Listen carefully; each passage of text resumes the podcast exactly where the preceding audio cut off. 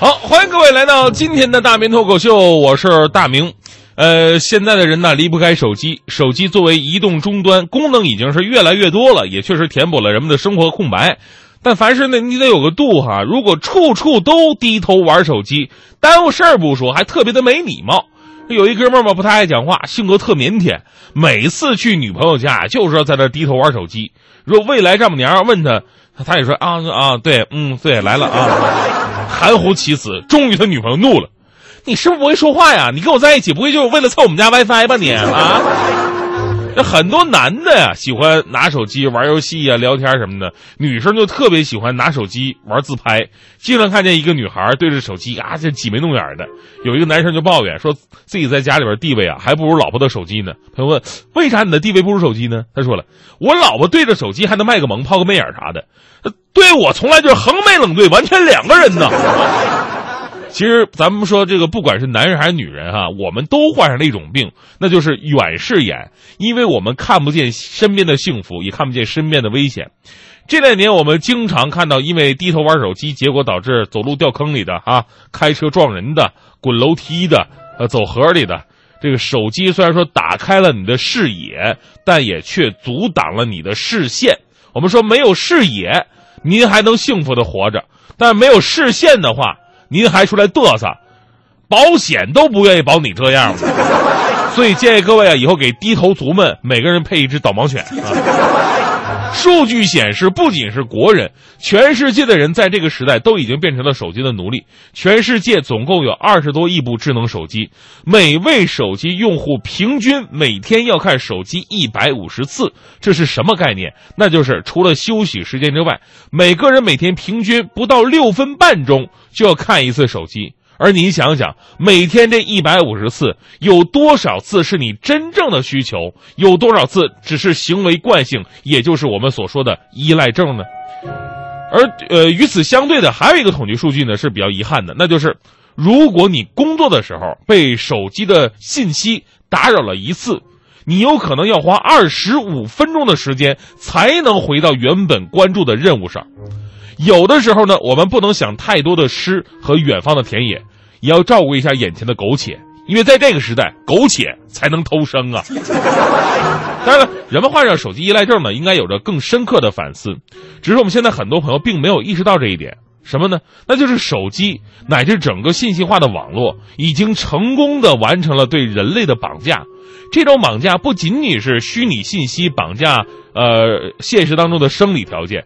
还有就是价值观跟信仰也在被虚拟信息所摧毁。我们所倡导的互联网加，其实初衷是由互用互联网服务于生活，而现在呢，所有的互联网加的从业者，他们为了生存和壮大，他们并不是在服务于人类的生活，而是在偷袭人性的弱点。咱们打个比方吧，比方说这个微信跟微博的存在。啊，微信、微博让我们的沟通更方便了，好玩我看看朋友的生活状态，或者偷窥一下别人的生活，对不对？更好的表达自己都可以。但是所谓的网络大 V 的出现，就是我们发现，它跟背后的经济利益直接让这些社交软件变了味道。微信，微信的量靠刷，然后微博的粉丝呢靠买，然后你就可以摇身一变变成大 V 了。前两天看一哥们的微博，我就感叹：哎，哥们儿，你啥时候挺猛的呢？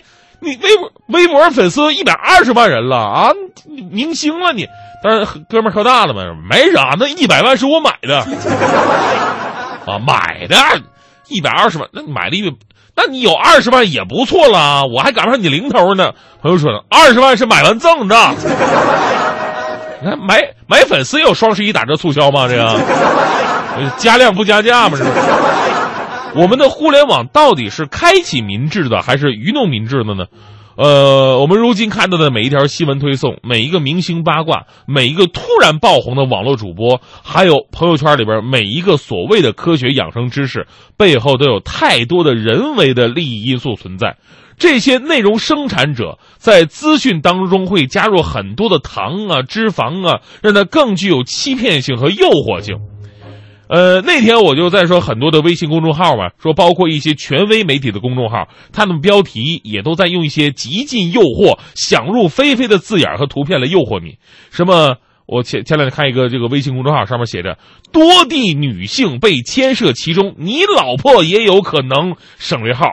哎呀，说实话，看完第一后，我的感觉是什么？我的感觉就是啥？我我我是不是被保强了我啊？但是进去看新闻呢，就是讲这个微商传销被抓了。微商传销被抓了，跟女性跟老婆有什么必然联系吗？最主要你还用了省略号，啥意思？同样一个微信号。啊，有一个新闻，温州刘女士跟同学去野外，结果后边又是省略号。点进一看啊，结果是被马蜂蛰了。这帮人呢，不仅玩活了中国文字啊，连标点符号都能点石成金。